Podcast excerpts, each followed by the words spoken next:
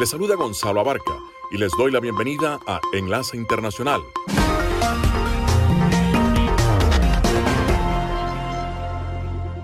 En esta franja nocturna estamos hablando de noticias internacionales, algunas entrevistas y un poco de música. Acomódense que ya estamos por empezar.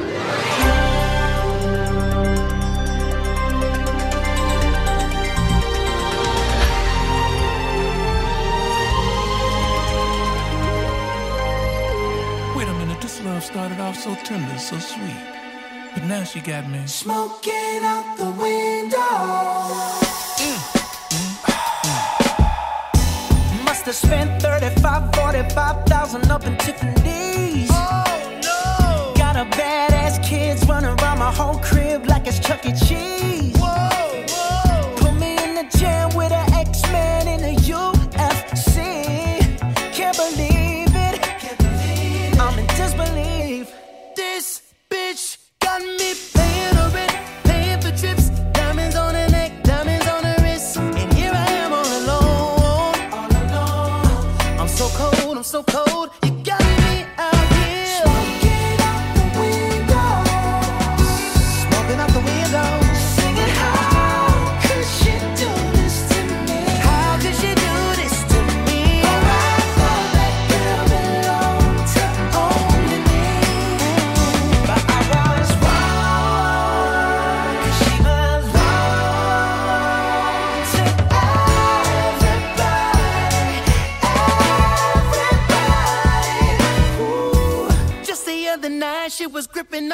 on me tight, screaming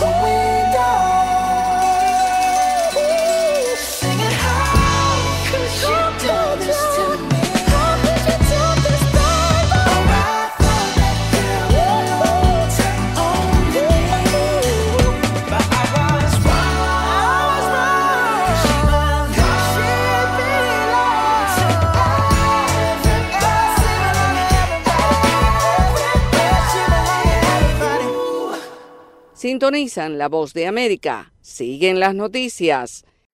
Una disminución del 22% en el delito de trata de personas, reportó la Oficina de las Naciones Unidas contra las Drogas y el Delito en Colombia, UNODC, en los últimos dos años. Sin embargo, la entidad señala que la pandemia, las nuevas modalidades de las organizaciones del crimen y la disminución de la capacidad investigativa de las autoridades podrían afectar las verdaderas cifras. Rocío Urón Durán, coordinadora del proyecto de lucha de la trata de personas y el tráfico ilícito de migrantes de la UNODC para la región andina y el Cono Sur, dijo que en Colombia un alto porcentaje de las víctimas son llevadas al exterior. El 81% de las víctimas identificadas corresponden a trata transnacional. El principal destino de estas víctimas es México, seguido de China, Ecuador, España y Argentina. Asimismo, un 19% de las víctimas son explotadas en el mismo país país, siendo Bogotá la principal receptora de trata de personas. Para la funcionaria de la ONU, el cambio climático, que genera desastres naturales y vulnerabilidad en la población, así como el conflicto armado, tienen una estrecha relación con la trata de personas. Para el caso de Colombia, la presencia de grupos armados, bandas criminales y delincuencia organizada transnacional acentúa los riesgos, especialmente en niños, niñas y adolescentes. El reporte muestra que las mujeres víctimas son objeto de violencia física o extrema a manos de los tratantes en una proporción tres veces mayor que los hombres y los niños casi el doble que los adultos. Manuel Arias Naranjo, Voz de América, Colombia. Enlace con la Voz de América.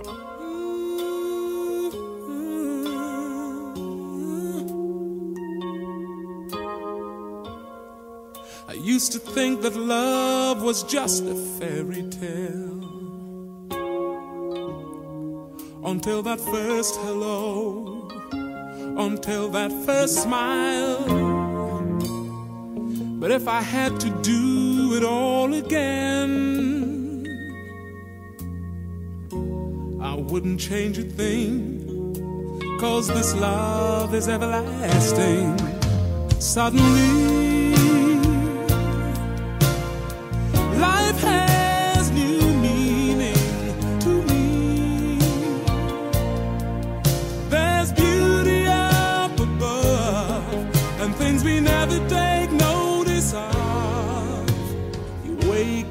suddenly you're in love.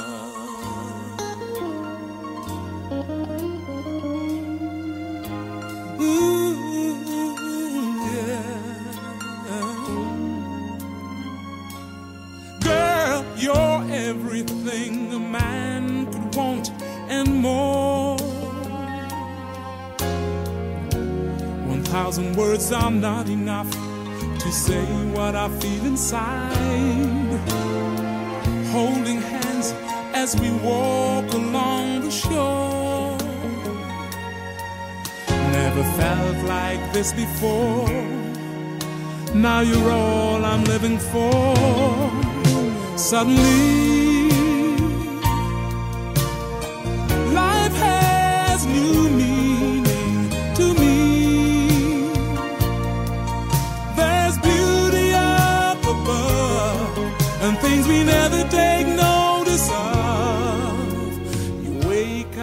and suddenly you're in love.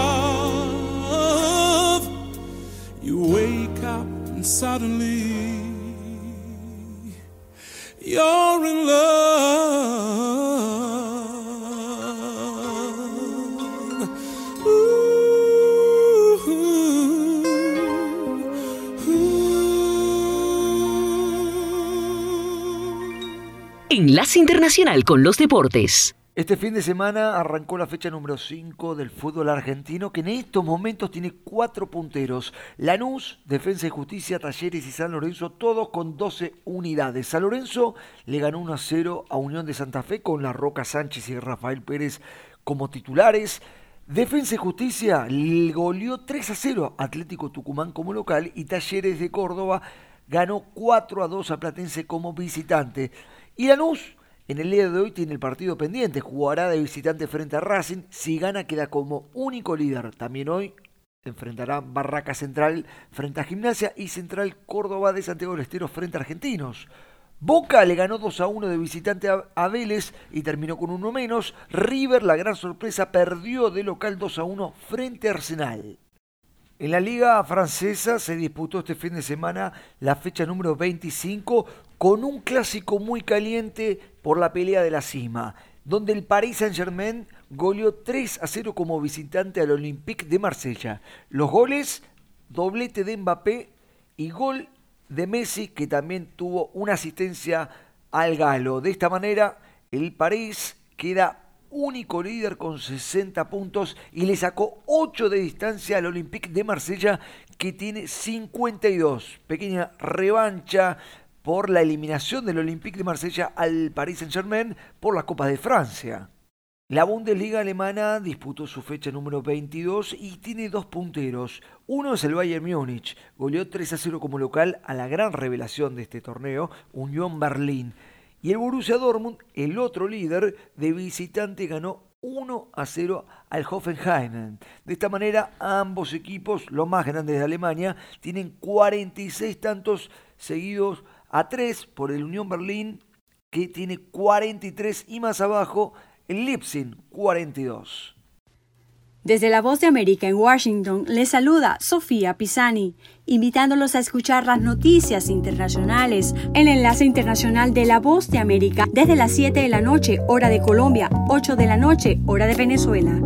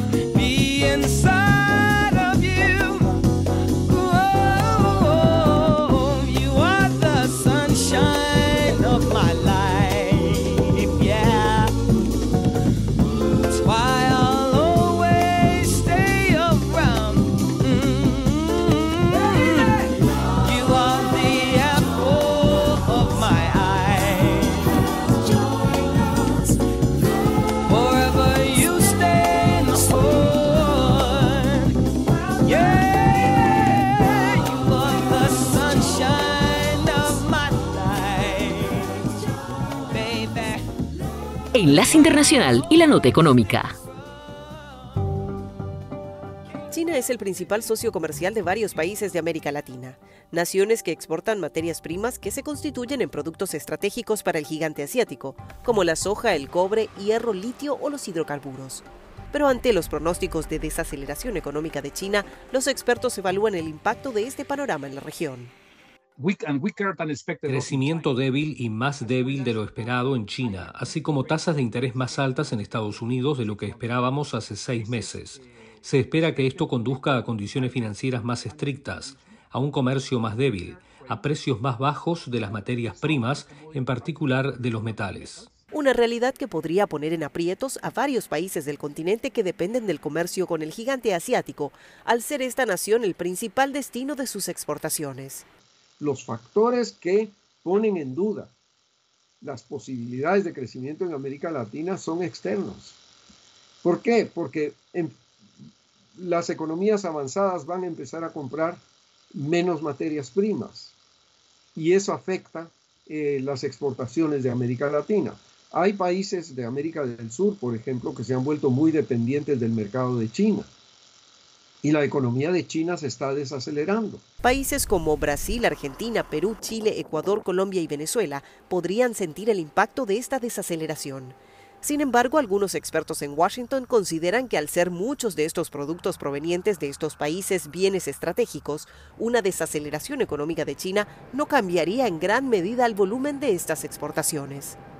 Creo que las relaciones con varios países, especialmente en Sudamérica, van a continuar sin muchos problemas, especialmente en términos del intercambio comercial. No van a cambiar necesariamente las cosas que están exportando, están, vamos a ver un enfoque todavía en materias primas, pero vamos a ver altos niveles de comercio todavía. Pero más allá de la coyuntura económica, expertos coinciden en que una dependencia comercial hacia un mercado en particular podría acarrear grandes inconvenientes a futuro, por lo que algunos hablan de un equilibrio comercial y la diversificación de los mercados de exportación. Hay, mucha dependencia en el mercado chino em, y hemos visto problemas con, eh, con esa dependencia antes, cuando hay una desaceleración de, de demanda eh, para algunos productos de América Latina puede afectar de manera muy profundo eh, las circunstancias en, en estos países. Si bien Estados Unidos se mantiene como el principal socio comercial en América Latina y el Caribe, la participación de China en el mercado de exportación se mantiene en aumento, en especial en Sudamérica un aspecto que inquieta a legisladores en Estados Unidos al ver la creciente influencia de China en la región. Desde los estudios de La Voz de América en Washington, les saluda Tony Khan, enlace internacional de La Voz de América, conectando a Washington con Colombia, Venezuela y el mundo, señal satélite. She seems a million miles away. She walks by, you don't know what to say. You're gonna make a move, you better make it now. Don't be afraid, cause love will show you how. You take that first step, ask her out and treat her like a lady. Second step, tell her she's the one you're dreaming of. Third step, take her in your arms and never let her go Don't you know, step by step, step by step, you win her love.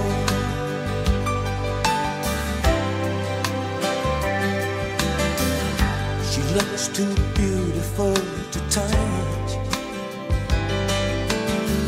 but your heart keeps talking to you now. Don't give up. Think you see something in her eyes But you will never know until you try. But you gotta take that first step. Ask her out and treat her like a lady. Second step, tell her she's the one you're dreaming of. Third step, take her in your arms and never know step by step, step by step, you and her love.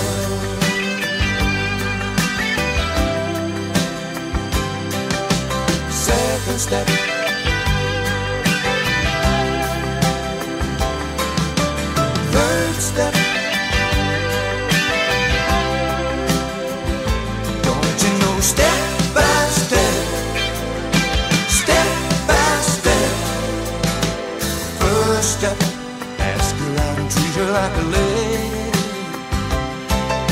Second step, tell her she's the one you're dreaming of. Third step, take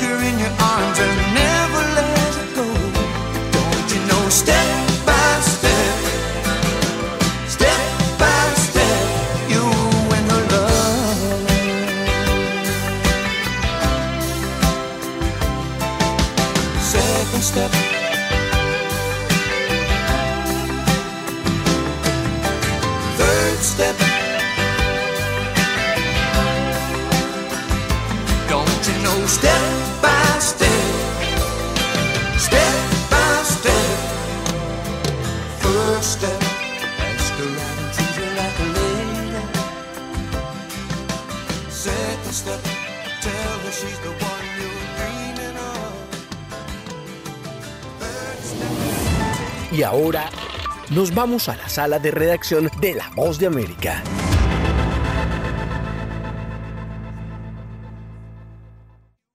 Cuando aún se están analizando los estragos socioeconómicos causados por la pandemia del COVID-19, funcionarios en 32 estados y otras jurisdicciones aumentan sus esfuerzos para informar a casi 30 millones de estadounidenses sobre la reducción en la ayuda adicional del gobierno con las facturas de los comestibles después del mes de febrero. Los beneficios volverán a los niveles habituales que se basan en gran medida en los ingresos, el tamaño y ciertos gastos del hogar, según el Departamento de Agricultura de los Estados Unidos, que supervisa el programa de asistencia nutricional suplementaria o SNAP, lo que será perjudicial para muchas familias, según declaró a La Voz de América Harold Patat del Centro para el Progreso Americano. Recortar el programa SNAP será realmente perjudicial, no solo para su seguridad económica personal, sino que afectará a trabajadores de todo el país. El programa de emergencia fue promulgado por el Congreso al comienzo de la pandemia en marzo de 2020 y se amplió un año después. Originalmente los beneficios adicionales estaban destinados a continuar mientras la emergencia de salud pública por el COVID-19 estuviera vigente, pero ahora está programado para expirar en mayo. Sin embargo, muchas familias siguen necesitando ayuda adicional para obtener sus comestibles, como es el caso de Luz, quien recibe ayuda de un banco de alimentos en San Diego. Y pues para la gente que verdaderamente lo necesitamos, es un gran apoyo que nos dan. Según datos oficiales, 34 millones de personas padecen de inseguridad alimentaria en los Estados Unidos, entre ellos 9 millones de niños. Además de 53 millones de personas recurrieron a programas de alimentos en 2021 y 100% de los condados tienen habitantes con inseguridad alimentaria. Están escuchando Enlace Internacional con la Voz de América por Melodía Estéreo y melodíaestéreo.com.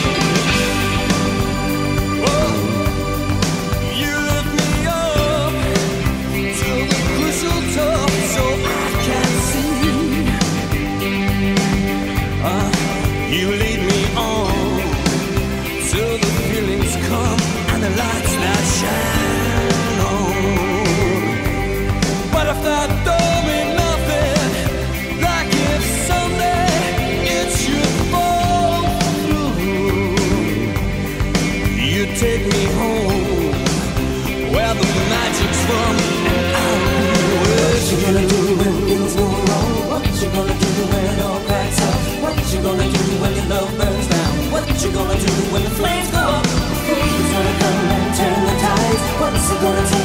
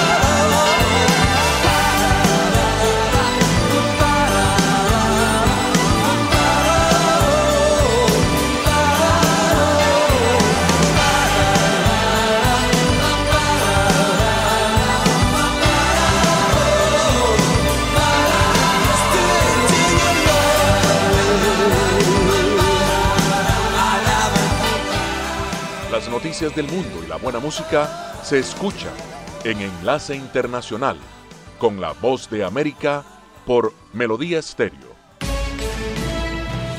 Este es un avance informativo de la voz de América. Desde Washington les informa Henry Llanos.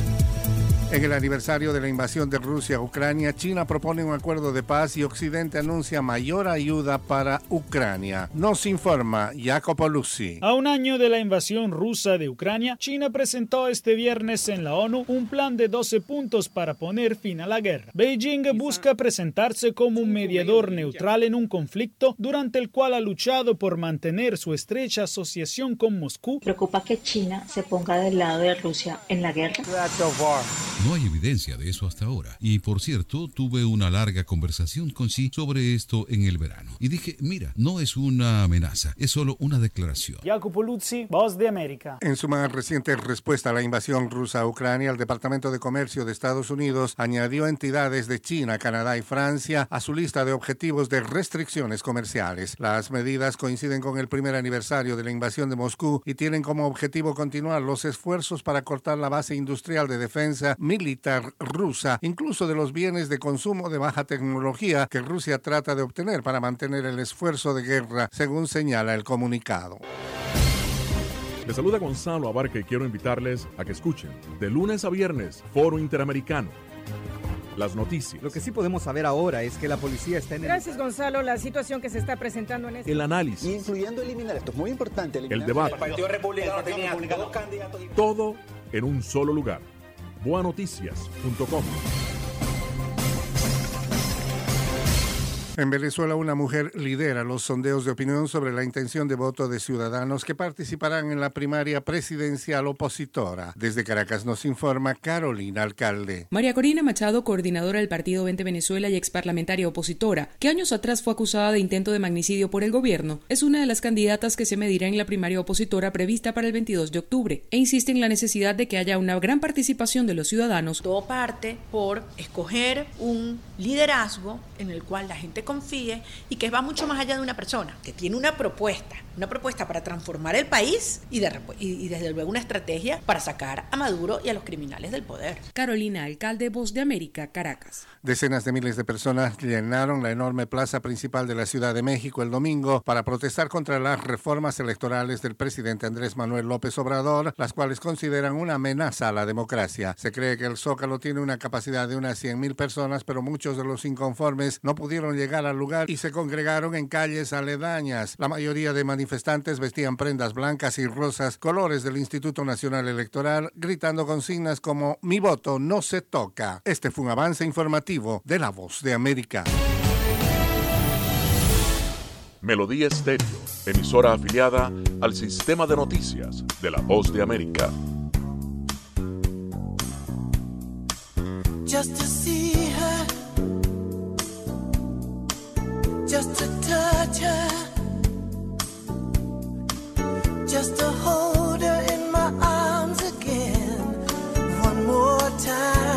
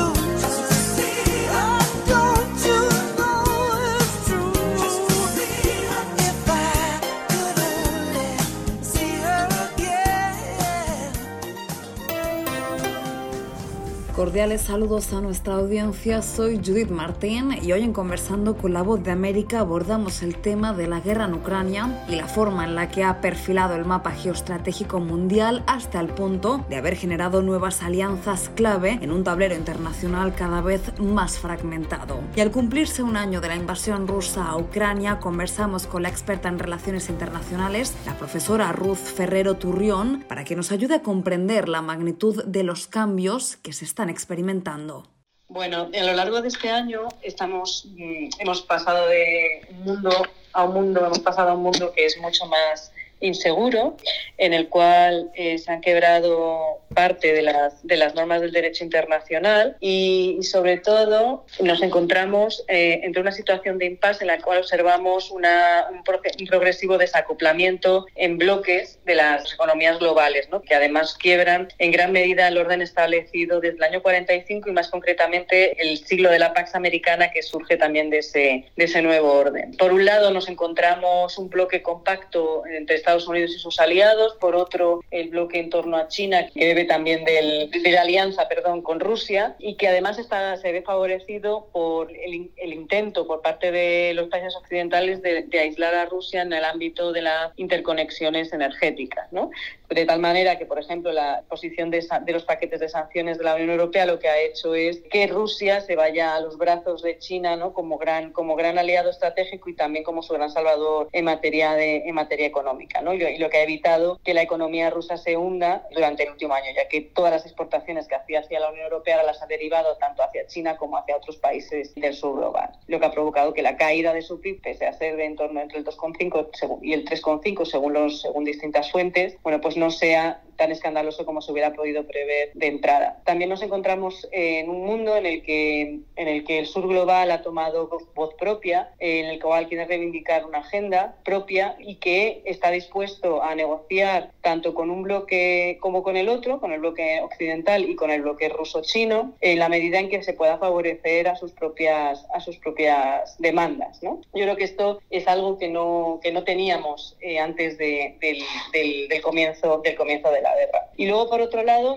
encontramos una Europa desorientada, una Europa que no consigue, que no consigue armar una autonomía estratégica al margen de los designios eh, geopolíticos que marca Estados Unidos y en este momento, bueno, pues nos situamos en una situación de, de, mucho, de mucha incertidumbre en relación con cómo podría llegar a terminar la guerra, la guerra en Ucrania. Esta semana Estados Unidos manifestó su preocupación por un posible apoyo militar de China a Rusia. ¿Sería este escenario posible?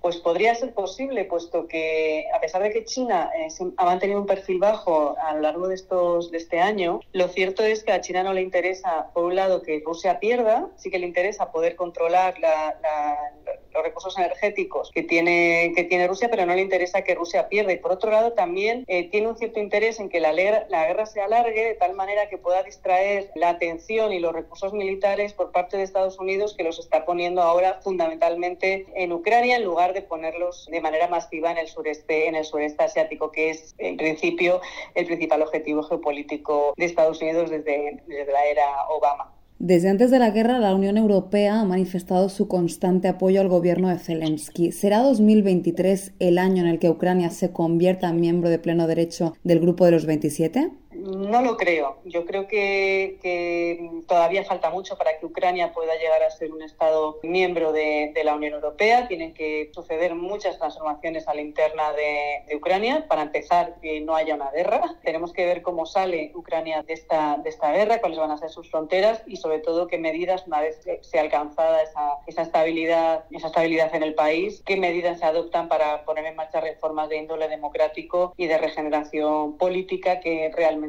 hace mucha falta en la Ucrania actual y en la Ucrania anterior a la invasión también. Por tanto, yo creo que la, la oferta de la Unión Europea a que Ucrania sea candidato ha sido sobre todo un acto fundamentalmente simbólico y todavía faltarán muchos años para que Ucrania, y en el caso de que suceda, pueda ser miembro de, de pleno derecho del Consejo, del Consejo Europeo. Pero como digo, el primer requisito es que no haya una guerra, no haya una guerra abierta en Ucrania y según lo que dicen muchos de los eh, analistas de inteligencia, eh, esta guerra se puede llegar a alargar de, de 3 a 5 años. era la profesora de Ciencia Política de la Universidad Complutense de Madrid, Ruth Ferrero Turrión, poniendo en contexto las nuevas dinámicas geopolíticas que conducen el mundo un año después del inicio de la guerra en Ucrania. Esto fue conversando con la voz de América. Enlace Internacional con la Música.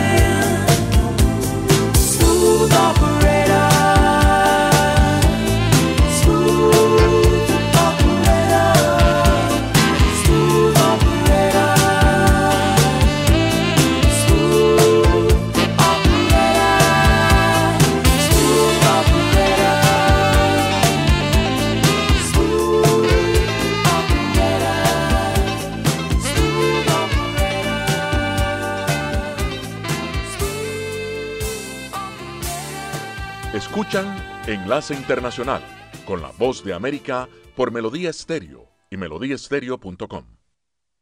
Policía Militar, emergencias.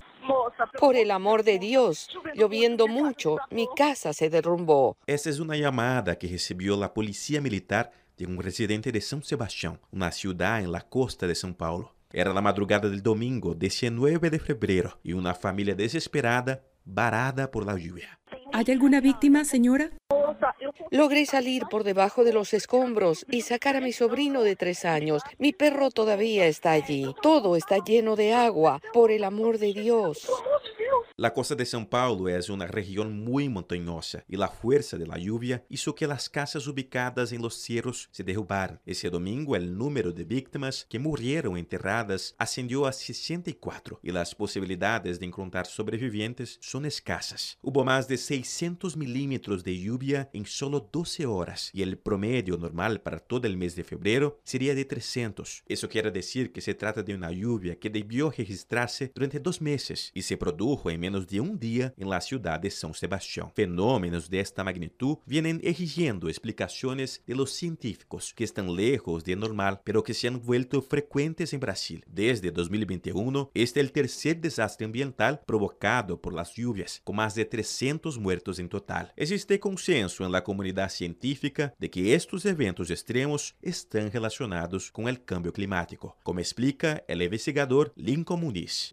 Podemos decir que el cambio climático ha afectado a diferentes regiones de Brasil. Las condiciones que tenemos hoy de deforestación y también de gases de efecto invernadero intensifican el poder de estas tragedias. El CEMADEM, la agencia del gobierno federal que emite alertas de desastres naturales, mapeó a 8 millones de brasileños que viven en áreas de riesgo, como en São Sebastián. Para Gerardo Portela, especialista en gestión de riesgos, hay grandes posibilidades de nuevas tragedias en los próximos meses. Eu diria, diría desde el punto de vista del análisis de riesgo que existe un riesgo de más del 90% de que el próximo verano tengamos otra tormenta tropical con posibilidades de impacto catastrófico en nuestra población. Los mensajes de teléfono celular fueron la única forma en que el gobierno de São Paulo advirtió a residentes sobre un posible desastre. Muchas personas no eran conscientes de los riesgos. La promesa es que ahora este sonido que escuchará se convertirá en una regla en Brasil.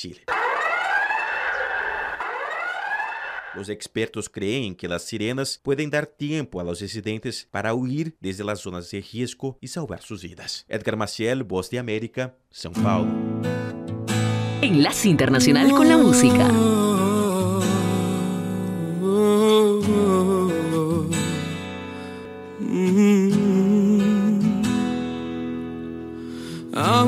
Siquiera te tengo y ya tengo miedo de perderte amor.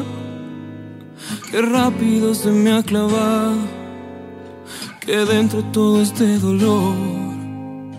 Es poco lo que te conozco y ya pongo todo el juego a tu favor. No tengo miedo de apostarte, perderte si me da pavor. No me queda más refugio que la fantasía. No me queda más que hacer que hacerte una poesía. Porque te vi venir y no dudé, te vi llegar y te abracé y puse toda mi pasión para que te quedaras. Y luego te besé y me arriesgué con la verdad. Te acaricié y al fin abrí mi corazón para que tú pasaras. Oh, mi amor te di sin condición para que te quedaras. Ahora esperaré algunos días para ver si lo que te di fue suficiente. No sabes qué terror se siente. La espera cada madrugada. Si tú ya no quisieras volver, se perdería el sentido del amor por siempre. No entendería ya este mundo. Me alejaría de la gente. No me queda más refugio que la fantasía. No me queda más que hacer que hacerte una poesía. Oh, porque te vi venir y no dudé, te vi llegar y te abracé y puse toda mi pasión para que te quedaras. Oh, y luego te besé y me arriesgué con la verdad. Te acaricié y al fin abrí mi corazón para que tú pasaras. Oh, mi amor, te di sin condición para que te quedaras. Oh, mi amor, te di sin condición para que te quedaras. Oh, mi amor, te di sin condición para que te quedaras.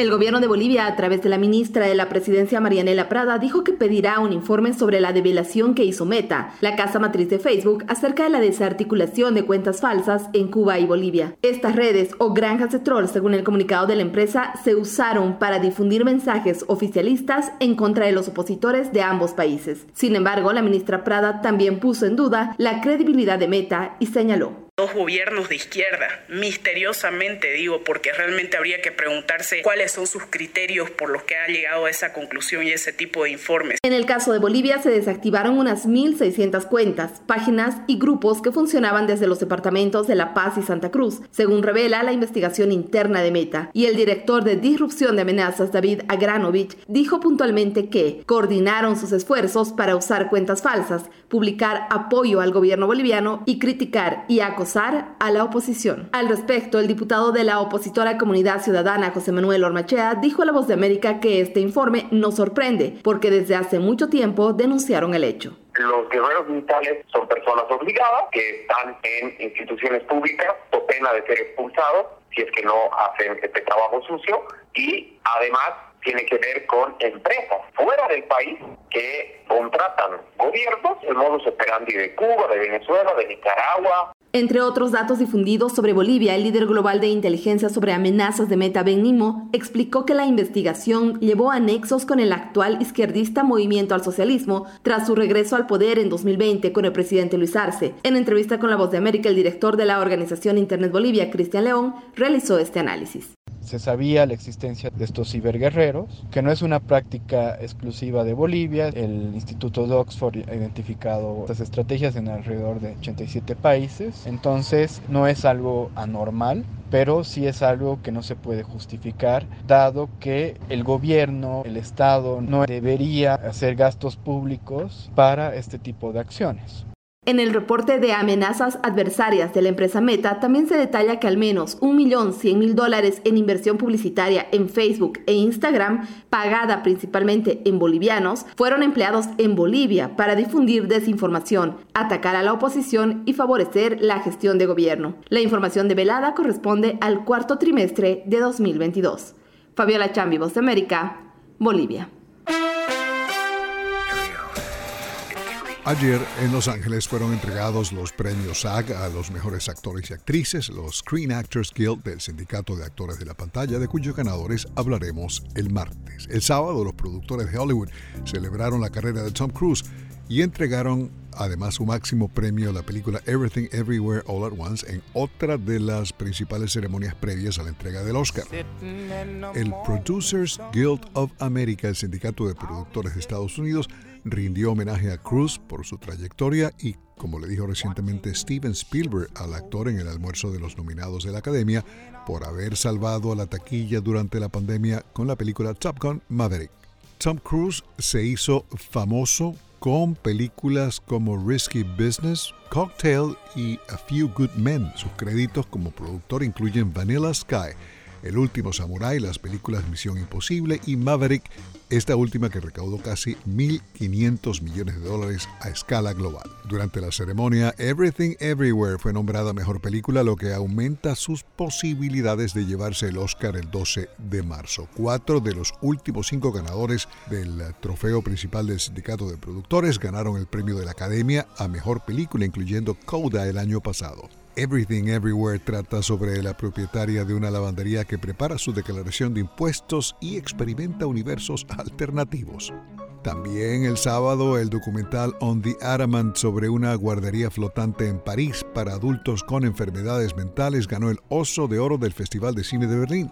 Su director Nicolás Philibert dijo estar profundamente conmovido por la decisión del jurado de otorgar el premio mayor de la Berlinale a un documental y no a una obra de ficción.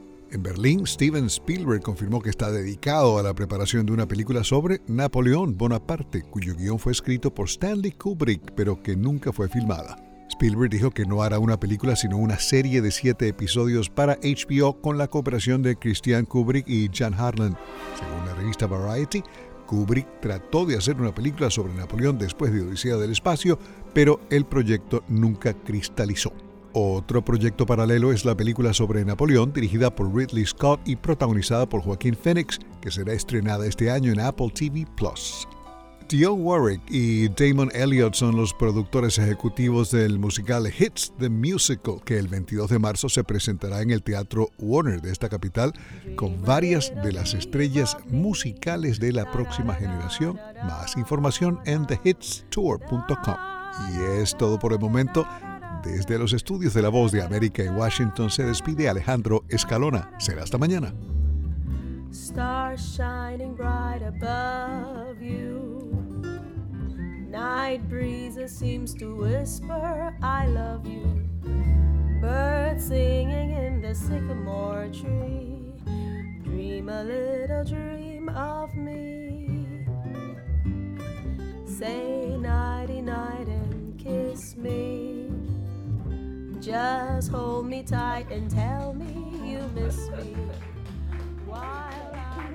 Hasta aquí, Enlace Internacional con la Voz de América. La cita es mañana, así que los esperamos. Les recordamos que pueden seguir la información de la Voz de América en www.boanoticias.com. Hasta la próxima. Enlace Internacional es una producción de cadena de noticias. Editores Jorge Pérez Castro y Gabriel Villarreal Ángel. Periodista Sala de Redacción de La Voz de América. Voiceover Gonzalo Abarca. Producción ejecutiva Jimmy Villarreal.